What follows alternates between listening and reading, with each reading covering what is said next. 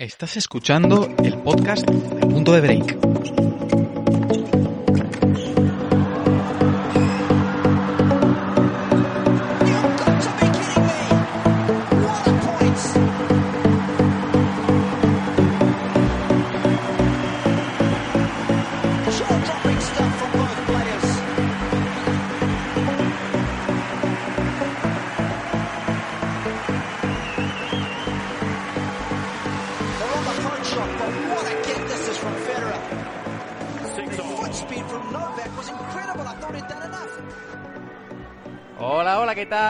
Buenas a todos, bienvenidos una vez más, una semana más, que pensabais que esta semana no había podcast, pues por supuesto que hay programa aquí en Punto de Break, semana de Roland Garros.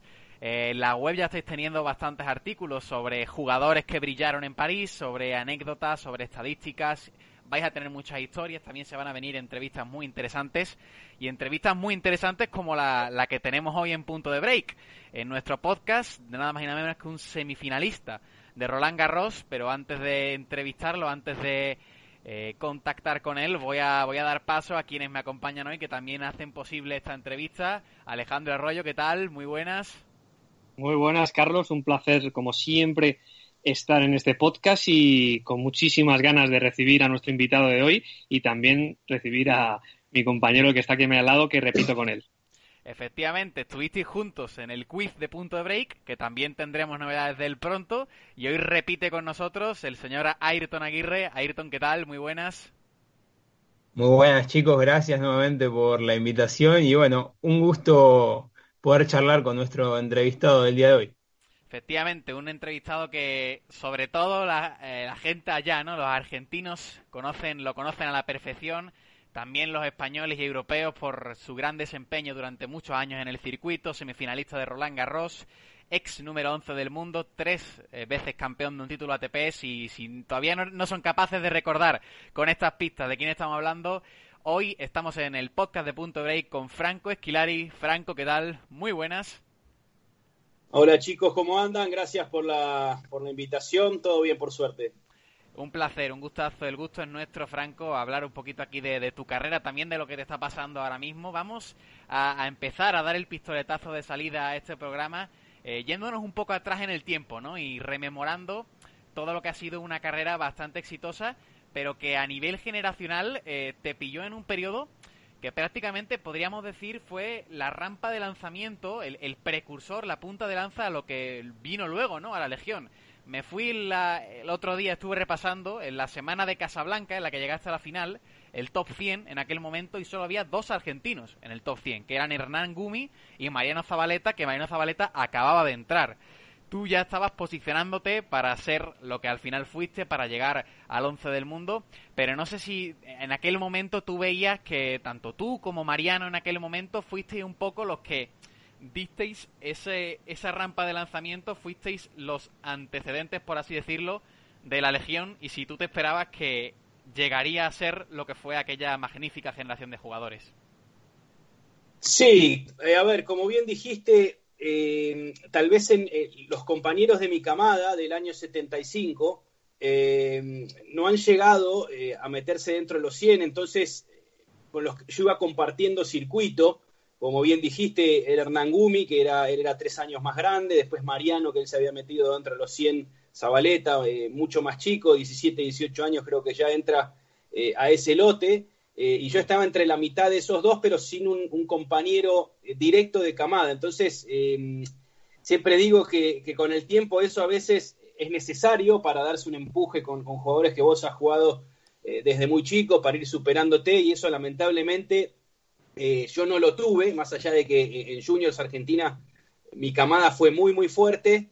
Eh, después ese lote que, iba haciendo mucha fuerza, eh, o rápidamente jugaban dobles o, les costó por ahí un poco más meterse dentro de los 100 mejores del mundo. Y, como bien dijiste, eh, tal vez en hacer algún resultado eh, que hacía ruido, porque en esa época la camada anterior a la, a la, a la que nosotros nos metimos se habían retirado eh, antes de los 30 años, entonces cuando yo empiezo en el circuito tampoco había mucho argentino eh, a quien acudir, a quien pedirle información y, un resultado tal vez como el que dijiste de la semifinal en un Gran Slam, hace muchos años que, no se hacía y tal vez fue el primer resultado en, muchos años de un argentino y, obviamente que entre todos los, nosotros que entrenábamos eh, el día a día, eh, que éramos muy parejos, un día ganaba uno, un día ganaba otro, es como que, fue un puntapié para los que venían un poquitito de más abajo que, podían decir en ese momento, si Esquilari lo hizo,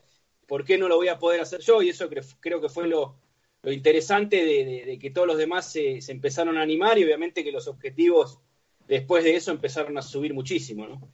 Has mencionado, ¿no? Hemos hablado de esas semifinales en Roland Garros. Vamos, porque como ya sabes, esta es semana de Gran Slam, es, debería ser semana del Gran Slam de, París. Vámonos un poquito a esa semana, Franco. Evidentemente has tenido una grandísima trayectoria, pero leí hace poco que, tú comentabas que aquel fue el mejor momento de tu carrera, ¿no? ¿Cómo, ¿Qué recuerdos tienes de aquellas semifinales? 2000, prácticamente diría, me atrevo a decir que tu mejor año en el circuito, además, como te has dicho, un ambiente en el que quizás estabas un poco solo, supongo que aquello fue pues eh, un momento de decir eh, yo puedo hacerlo, puedo llegar y otros pueden llegar conmigo. ¿Qué recuerdas de, aquellas semifinales en París?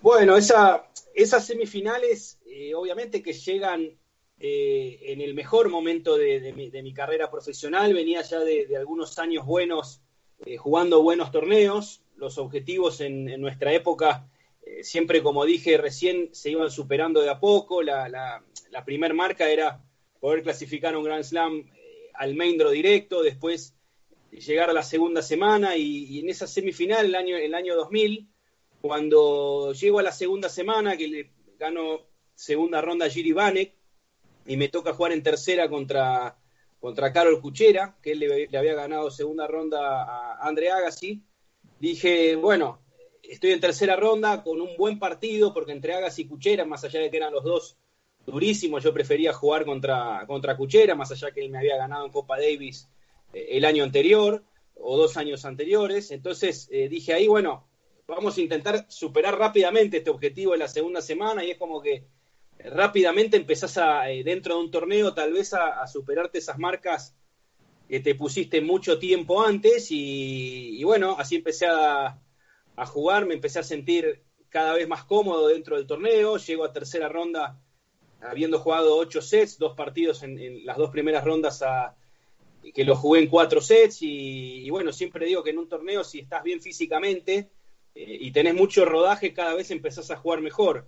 Eh, los dos primeros partidos tal vez eh, no me había sentido muy cómodo, pero a partir de tercera ronda, ya ese partido contra Cuchera me, me, sentí muy bien, impactando muy bien la bola, eh, ya me empezaba a sentir cada vez más cómodo con el clima, porque muchas veces hay que adaptarse también eh, al clima del torneo y bueno, terminé jugando hasta semifinales, eh, los mejores partidos sin dudas de, mi carrera, ¿no? Franco, cuando llegas a semifinales, te mides a Magnus Norman, ni más ni menos. ¿Te veías o te viste en algún momento allí en París levantando el título? ¿Lo pensaste, te lo, lo visualizaste en tu mente? ¿Creías que podías hacerlo? O con Cuerten quizás en la final te tenías esas dudas?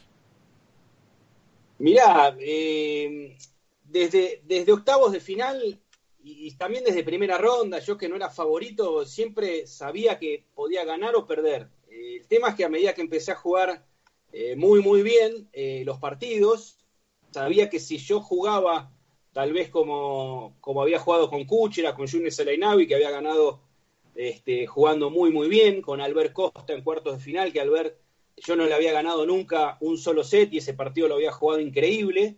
Me toca jugar semifinales contra Norman y, obviamente que eh, estaba en semifinales, era algo increíble, pero sabía que si rendía, tal vez como había jugado en cuartos de final, tenía muchas chances de ganar. Eh, y no estaba pensando, eh, sinceramente, en todavía en ganar el título, más allá de que iba partido a partido y, y sí me tenía mucha confianza para ganar. Después, bueno, lamentablemente a veces los resultados eh, no se dan. El día de la semifinal eh, hubo mucho, mucho viento. Norman también estaba tal vez eh, un poco dubitativo, era su primer semifinal en un Gran Slam, y, mm, o creo que era su primer semifinal, también estaba algo, algo tenso. y bueno, el Gran Slam, partido a partido, siempre sabés que genera muchas sorpresas, a veces el ranking y la trayectoria de un jugador en ese tipo de torneos no se respeta mucho. De hecho, cuando Guga gana su primer Roland Garros, él estaba no estaba ni sembrado en el torneo y, eso yo lo tenía en la cabeza, eh, que entraba con un ranking a ese torneo no tan bueno y que tal vez eh, era mi año. Eh, pero bueno, a partir de ahí, eso Roland Garros siempre iba con las mejores expectativas, más allá de que no se me dieron, no se me dio esa semifinal, sin duda que entré a ganarlo, ¿no? Yo no sé, Franco, si estarás de acuerdo conmigo, pero cuando yo recuerdo un poco la época en la que tú empiezas y te vas, en, esa década mixta, digamos, entre el 95 y 2005 aproximadamente, yo creo que se produce en el tenis un doble cambio que nos gustaría eh, saber cómo lo experimentaste tú y de qué manera lo viviste, porque por un lado hay un paulatino cambio en, en las superficies, sobre todo en hierba, pero también en general, y luego un cambio en el tipo de jugador. Si tú recuerdas eh, esos primeros años tuyos en el, en el, ranking y en el circuito había jugadores como Sampras, como Iván Isevich, como Agassi, como Chan, como Krajicek, un Becker veterano y lo que sucede en el cambio generacional, un Safin, un Hewitt, un, un Albandiano, Ferrero, son jugadores que ya vienen jugando desde muy atrás, que apenas suben a la red, que el, juego va cambiando y supongo que entre esas dos situaciones yo creo que el, tenis cambia bastante y por eso queríamos hablar también un poquito contigo porque tú lo viviste de primera mano y, si tuviste esa, esa, sensación de que estaban empezando a cambiar las cosas o, de qué manera tú, tú, lo pudiste experimentar. Mirá, eso como bien dijiste, yo lo viví en la mitad de, mis años como profesional. Eh, el ATP define que todos los jugadores dentro de los 50 estaban obligados a jugar todos los Masters 1000 y, los Grand Slams, donde nosotros, o al menos yo, había entrado al circuito eh, con la idea y que la realidad era que podía llegar a, un buen ranking jugando solamente en polvo de ladrillo. De hecho, yo llego a 11 del mundo eh, con un calendario prácticamente en tierra. Eh, mi único, lo único que hice bueno en cemento ese año fue cuartos de final en Cincinnati, que era un Master 1000. Eh, el circuito cambió en la mitad de mi carrera. A mí me costó muchísimo ese cambio porque imagínate que yo me preparé toda mi vida pensando que al tenis se podía jugar solamente en polvo ladrillo. Equivocadamente en Argentina nos bajaban esa línea. entonces yo jugué toda mi carrera prácticamente en tierra sin haber tocado casi el cemento y, sobre la mitad que te digan ahora para mantener ese ranking tenés que rendir de la misma manera que lo haces en polvo de ladrillo, hacerlo en cemento. Y antes las canchas de cemento eran muy, muy rápidas, las pelotas eran muy chiquitas, había especialistas en, canchas duras que venía eh, un Ivanisevic, un Rafter, un Marrosé, Ruseski, jugadores, eh, infinidad de jugadores buenos que sacaban muy bien que con esas pelotas tan chicas y la cancha tan rápida era muy difícil quebrar los saques. Eh, en ese momento, yo hablaba bastante con él, decía que como la ATP había definido que todos los jugadores tenían que jugar en todas las superficies, cada vez las iban a hacer más lentas y las bolas cada vez iban a ser más grandes. Eh, a mí eso me benefició, pero en el traspaso, cuando ya estás en la mitad de una carrera, te cuesta mucho ese cambio y más para alguien como yo que me había criado y, corrido permanentemente eh, entrenamientos en, polvo de ladrillo.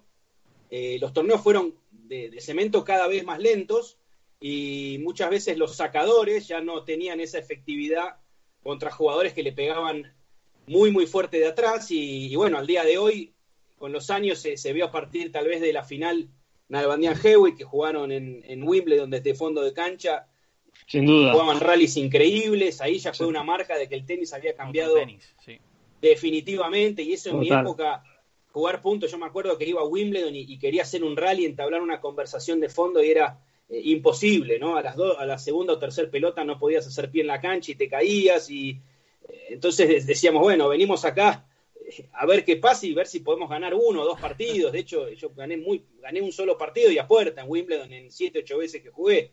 Eh, el circuito a mí en particular me cambió en la mitad y me costó mucho eh, esa adaptación simplemente porque de chico me había criado con que en el tenis rendías y podías tener un gran ranking en polvo de ladrillo. Y eso, después de que yo estuve 11 y el otro año em, tal vez perdí esa marca en el ranking, me, costó muchísimo mantenerme arriba, tal vez porque estaba obligado a, a rendir en cemento, que no era mi fuerte. ¿no?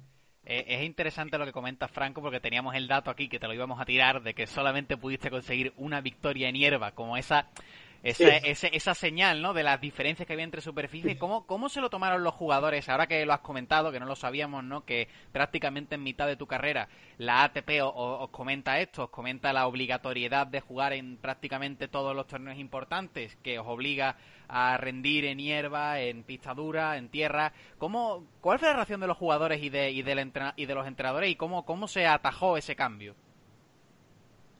Bueno, a mí en particular que que prácticamente jugaba todo el año calendarios en, polvo de ladrillo, porque después de, Roland Garros hasta el día de hoy sigue habiendo una, gira fuerte en tierra. Antes eh, tal vez eran, eh, era una gira un poco más amplia, después de la, segunda gira que empezaba eh, en Stade y terminaba en Kitzbühel, tenías tres torneos más sobre fin de año en tierra y tenías un calendario muy nutrido donde, donde sumabas prácticamente todos los torneos que vos jugabas. Y sin dudas que en ese momento dije, bueno, hay que cambiar porque cuando la ATP define algo, hay que adaptarse a los cambios porque ya no hay, no hay marcha atrás. Este, y bueno, hubo muchos jugadores, eh, tal vez el europeo, el norteamericano, de, esa época que ya tenían sus experiencias habiendo jugado en canchas duras, habiendo jugado eh, en hierba, siempre en Sudamérica los torneos en, cancha, en canchas rápidas fueron poco y nada, entonces eh,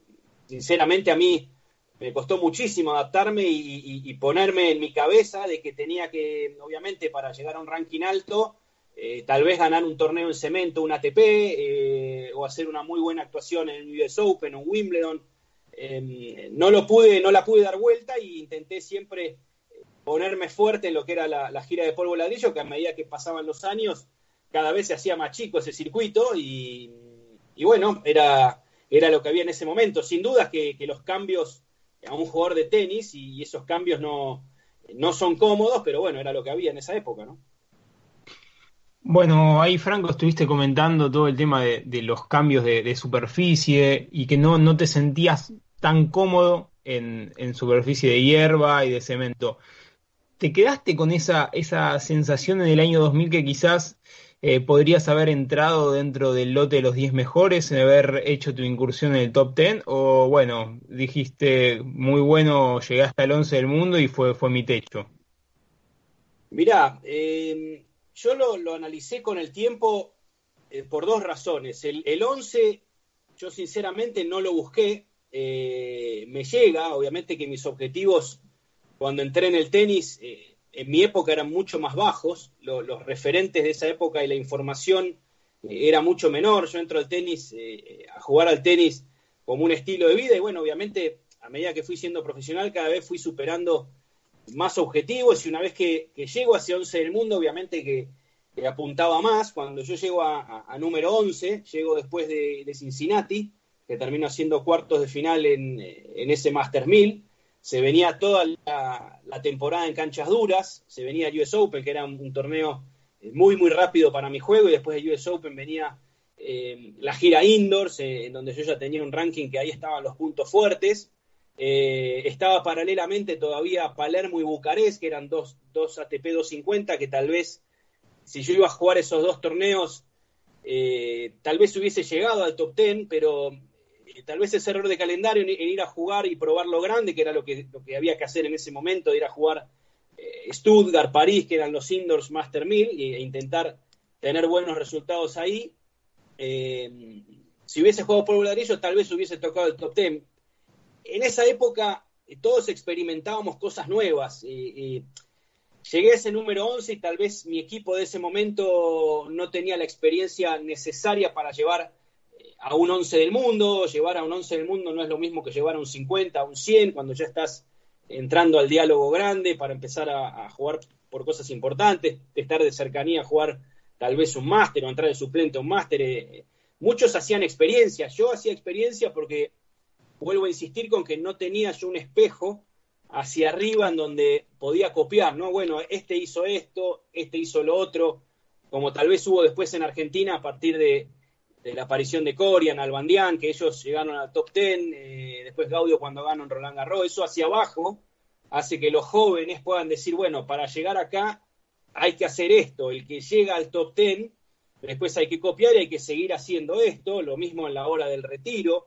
Eh, en mi carrera fui experimentando todo, desde meterme dentro de los 100 del mundo, cómo hacer un calendario, y mi equipo también iba experimentando, porque todos los entrenadores que me entrenaban y que estaban viajando en esa época, que eran muy poquitos, eran dos o tres, también estaban haciendo nuevas experiencias en el circuito y teniendo nuevas emociones en el circuito, porque a medida que si llegabas a una semifinal en un Grand Slam, para ese entrenador era algo nuevo y todos esos entrenadores no tenían mucha trayectoria en esa época, entonces creo que, que fui uno de los que pagó mucho derecho de piso en muchas cosas, así como que me encontré con cosas lindas también, sorpresivas, eh, después de mucho tiempo que no se hacían en Argentina, como llegar a semifinales de un Grand Slam, ¿no?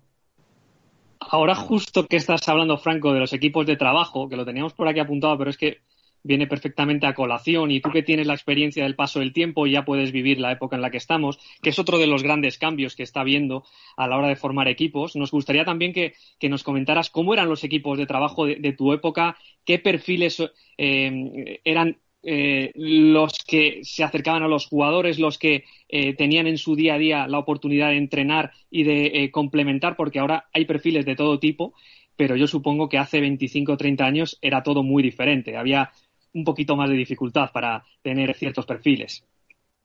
Sí, eso también fue cambiando muchísimo. Calculá que yo mis primeras giras en, los satélites, que hoy son los futuros, la gran mayoría de las veces, en mi época, cuando yo empezaba, se viajaba solo.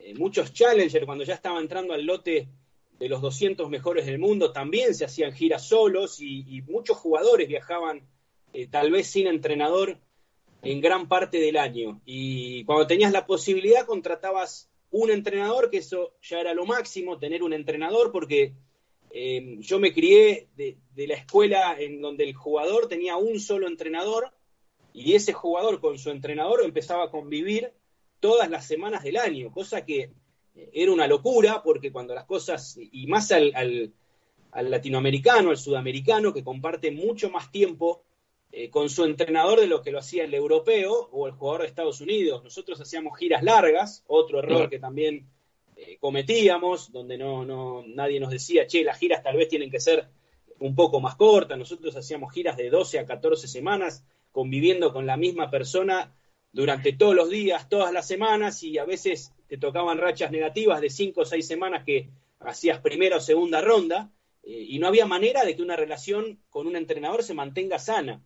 Eh, eso lo, hemos vivido muchísimo nosotros, los argentinos y, jugadores de Sudamérica, veía que también les pasaba lo mismo, sacando el caso del Guga con Larry, que tenían una relación especial y particular, eh, era muy difícil sostener una relación sana con un entrenador. Con el tiempo se empieza a demostrar de que eso ya no era sano para el tenista profesional y se empieza a agregar que viaje un preparador físico que hacía un poco de mediador entre las peleas de los entrenadores y los jugadores. Después el, preparador físico eh, empieza cada vez a interiorizarse más, empiezan a hacer eh, los oficio, empiezan a viajar los oficio, empiezan a viajar muchos familiares de jugadores y el jugador se da cuenta de que eh, llevando equipo cada vez la pasaba mejor afuera y al día de hoy ves a los monstruos y muchos jugadores del circuito que viajan con equipo de 6, 7, 8 personas este, constantemente, ves mismo los jugadores de futuros que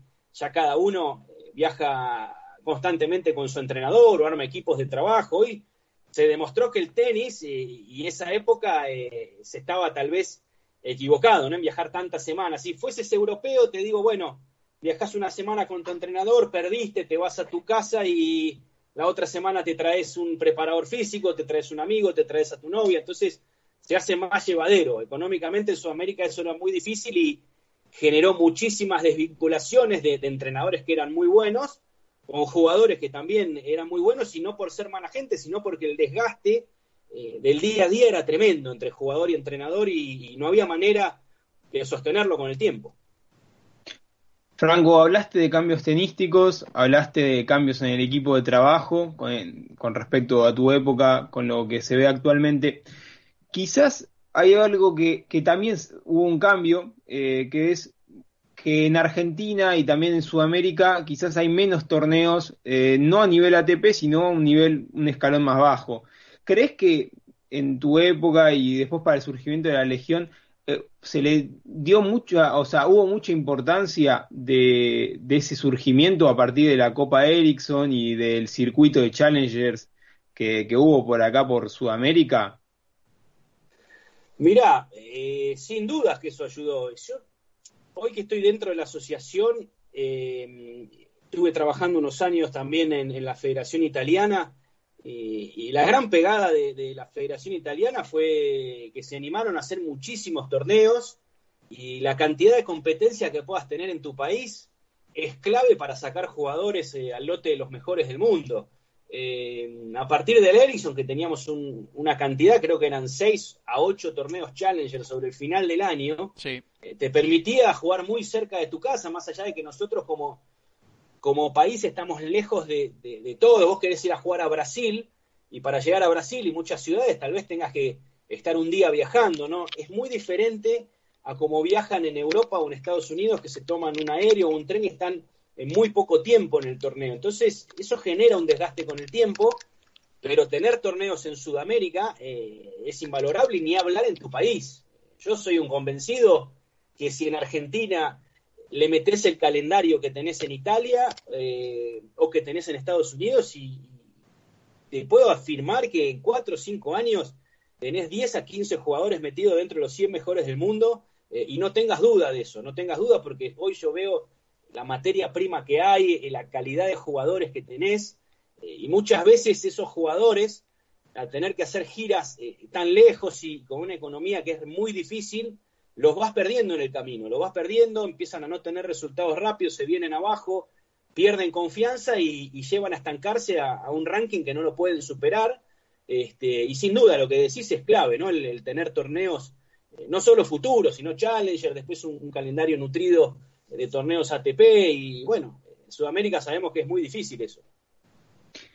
Exacto, y bueno, ahora vos ya estás hace unos años eh, con Agustín Caleri, con Mariano ahí en, en, la nueva conducción de la AT, vos estás en, de director de desarrollo, un rol fundamental para toda asociación de tenis. Eh, ¿Qué diferencias notás con respecto a tu época? Y si, bueno, en su momento surgió Del Potro, surgió Nelbandián, Coria, esos jugadores que ya a los 12, 13, 14 años se los veía diferentes. ¿Ves algún crack, eh, algún futuro crack en el circuito argentino? ¿Cuál es el futuro del tenis argentino en general, tanto en hombres como mujeres? Mirá, eh, hay mucha materia prima, hay muchos jugadores muy buenos.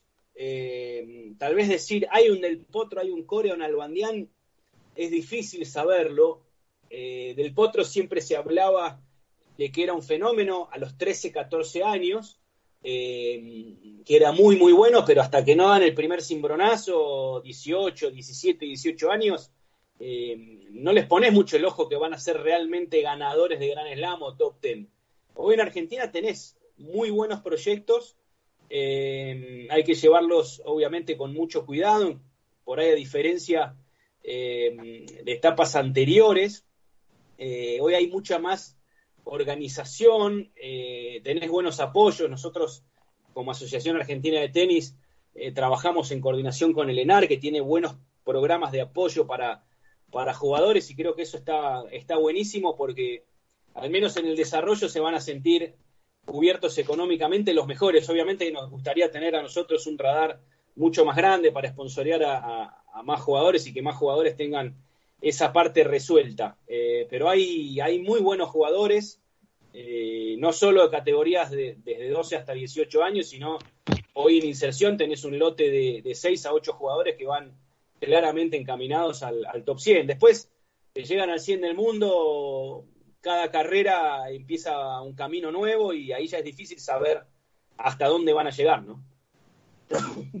recuperando, Frank, un poco eh, esta manera que estamos dando de, de saltar en el tiempo, de, buscar un poco eh, cómo, cómo, era tu experiencia como jugador y como competidor en el circuito. Ahora mismo, en los últimos años, estamos viviendo, o al menos así lo estamos sabiendo, una época en la que los jugadores pues eh, tienen una comunicación constante, hay una, una sensación y una necesidad de cambios alrededor del tenis, ya sea a nivel de formatos competitivos, a nivel de organización entre jugadores. Eh, ahora mismo está abierta la posibilidad de que incluso la WITA y la ATP puedan ir de la mano.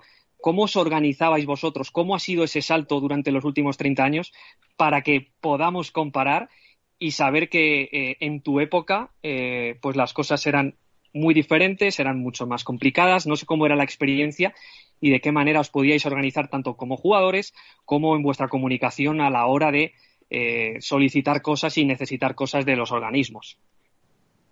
Sí, sin duda que eso ha cambiado para bien eh, todo lo que es la, comunicación, toda la, información que tiene hoy un jugador cuando, cuando empieza su carrera como, como tenista es una diferencia abismal. Nosotros eh, íbamos a jugar tal vez torneos en donde la información te llegaba a través de un fax y muchas veces esa información era errónea o, en la mitad entre, muchas veces pasan los torneos iniciales y a veces pasaba entre que decían una superficie y vos llegabas al torneo, esa superficie tal vez que la cambiaban y obviamente que vos te quedabas con el último fax y a mí me ha pasado de ir a jugar y a, competir a la India pensando que era el polvo de ladrillo y llegar eh, y era torneos en hierba, entonces esa, esa falta de información eh, se mejoró eh, claramente. Yo me acuerdo una época, un torneo que Benito Pérez Barbadillo, que hoy trabaja con Nadal ya hace muchísimos años, él trabajaba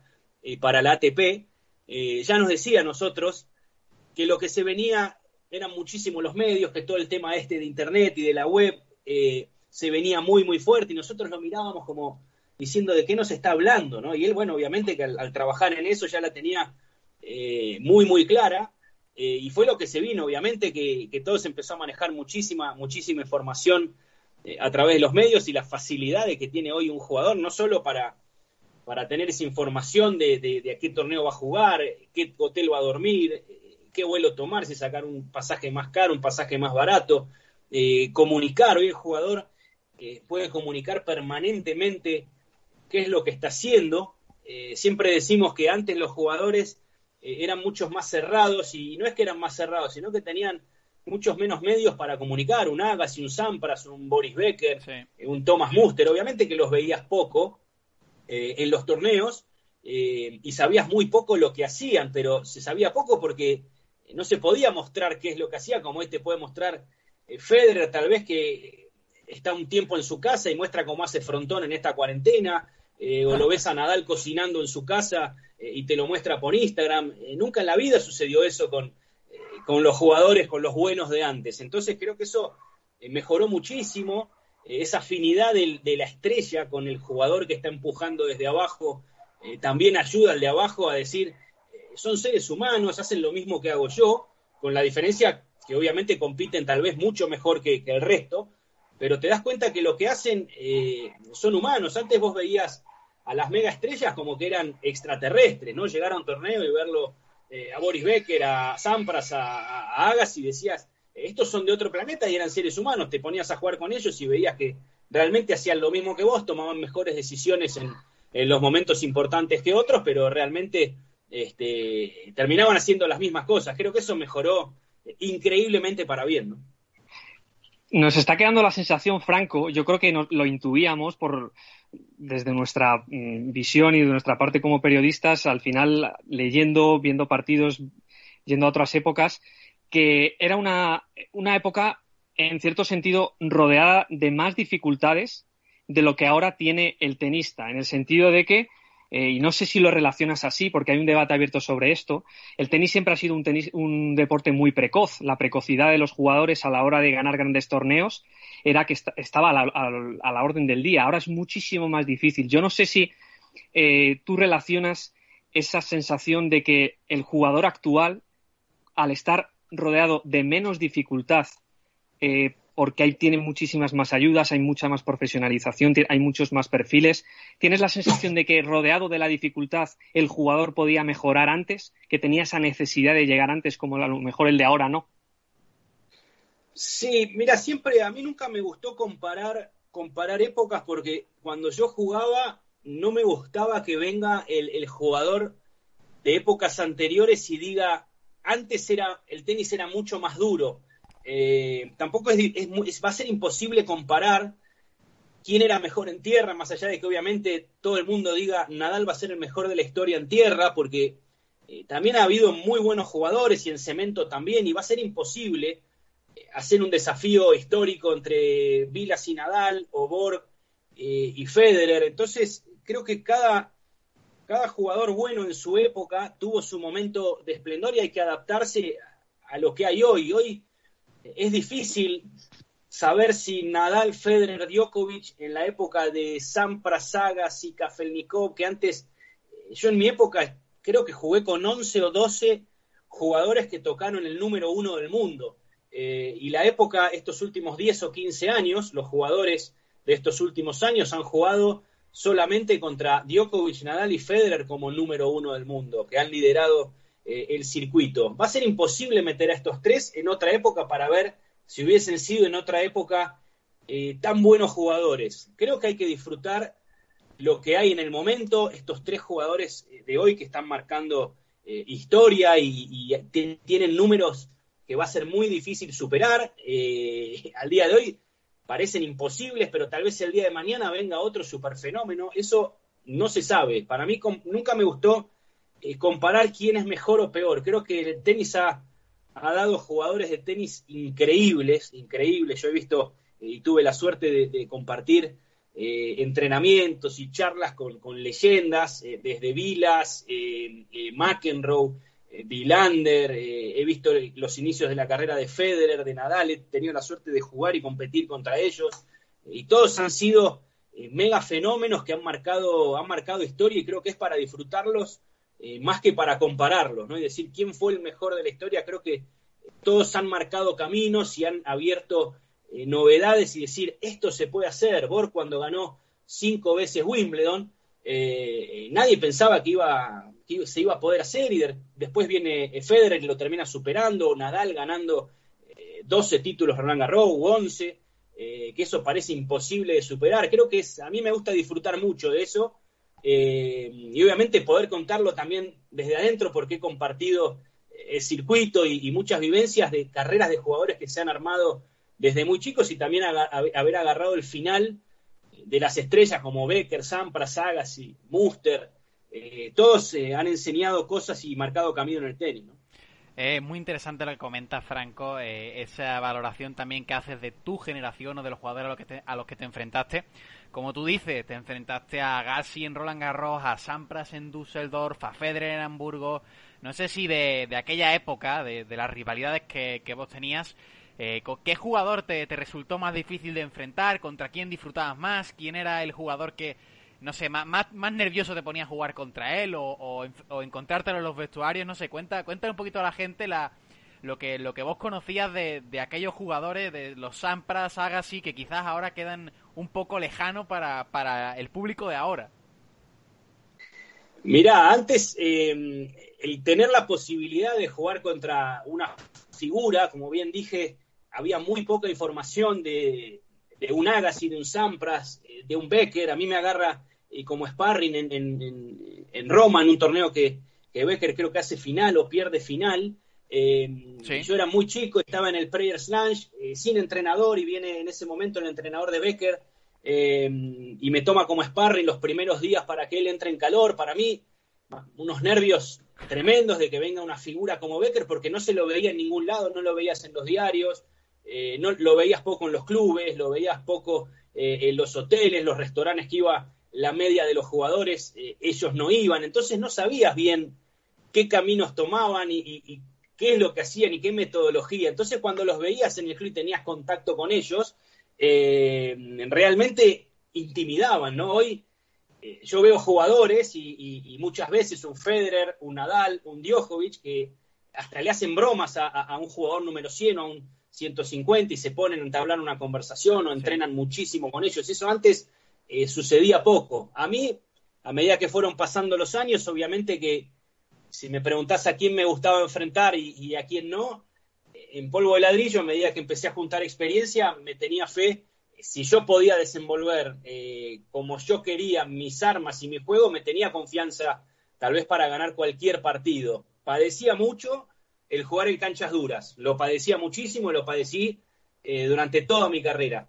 Eh, había partidos en canchas duras donde eh, yo ya en el vestuario entraba perdiendo, y más contra los sacadores o los jugadores que habían ganado muchísimos partidos en ese tipo de superficies, como a ellos también les sucedía cuando venían a jugar la gira de tierra. Había muchos monstruos que venían a jugar la gira de tierra contra los argentinos, los españoles o algún sudamericano que también perdían en el vestuario. Entonces, eh, antes había mucho de eso, ¿no? Estaba, como Agassi dijo en una parte de su libro, que lo leí, que tuve la suerte también de que, de que me nombró como uno de sus tres mejores partidos de su carrera, que para mí fue un premio increíble. Sí.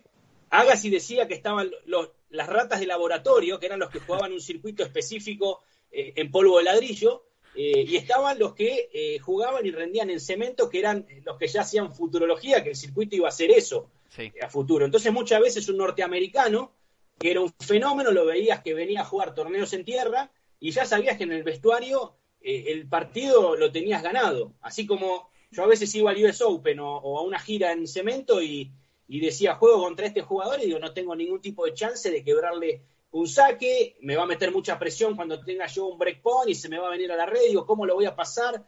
Donde antes las canchas eran muy rápidas, las pelotas muy chiquitas, entonces se daba mucho eso en el circuito antes esa, esa diferencia. Sí, muy, muy interesante lo que, lo que nos has comentado. Eh, la verdad que era un circuito totalmente diferente al de ahora.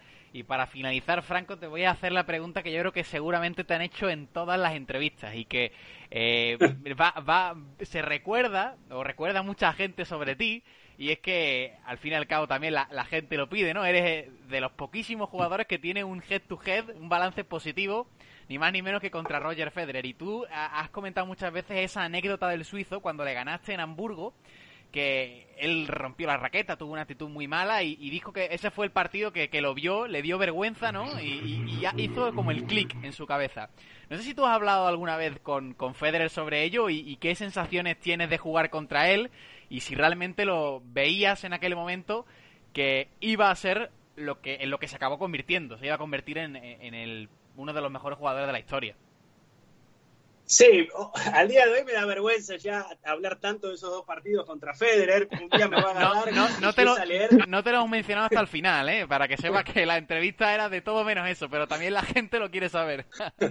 me va a agarrar Federer un día y me va a decir, che, vení, vamos a jugar, vamos a jugar que esto no puede quedar así. Te voy a poner cero para que dejes de hablar de mi victoria.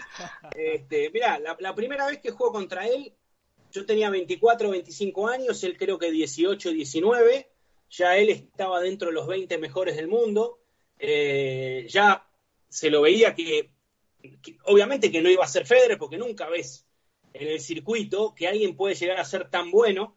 Eh, lo mismo pasó con Nadal, cuando Nadal me gana en Sopote en cuartos de final, veía que tenía una energía increíble, este, pero nunca me imaginé que iba a ser Nadal con los años y con Federer eh, termina pasando lo mismo. Le gano en, Hamburgo, eh, obviamente que yo era más grande que él, tenía más experiencia hasta ese momento. Dentro del partido me acuerdo que eh, yo sentía que si le daba alguna que otra chance de más, ese partido lo tenía perdido.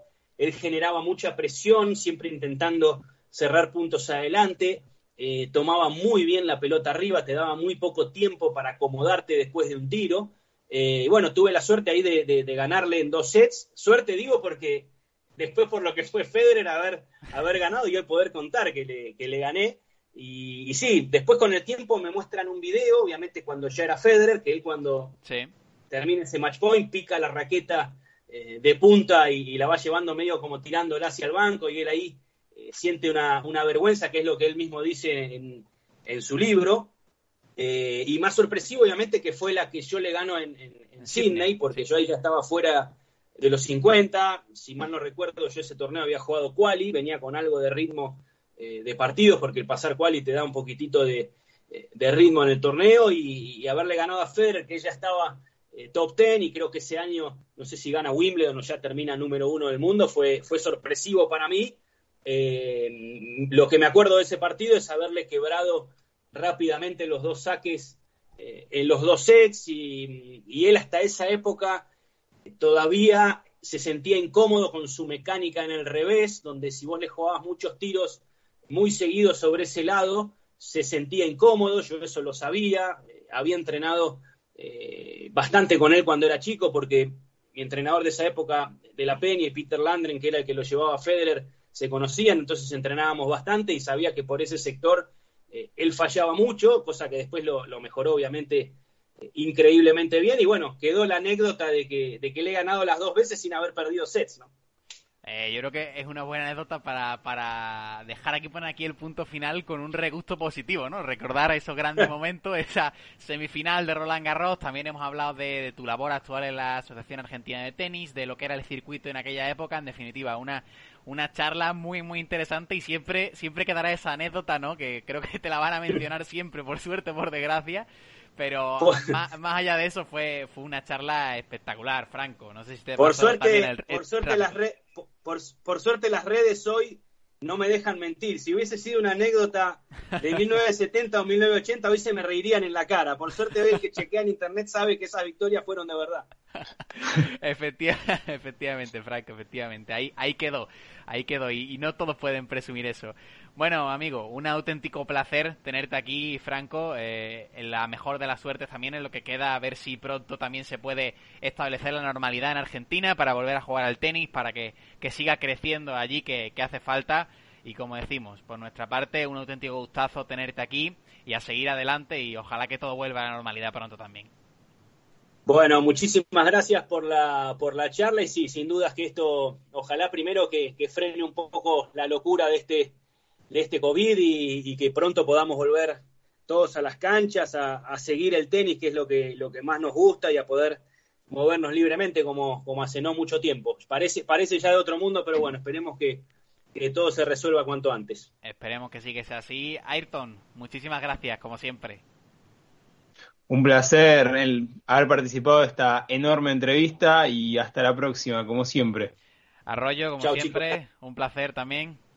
El placer es mío, el placer de, tener a invitados así como Franco y nos vemos en la siguiente, Carlos. Efectivamente, manténganse aquí, como no, en la casa del tenis en punto de break porque aún nos quedan muchas entrevistas muy muy interesantes en estas dos semanas de Roland Garros y también algún que otro quiz muy interesante. Manténganse aquí, como no, en punto de break.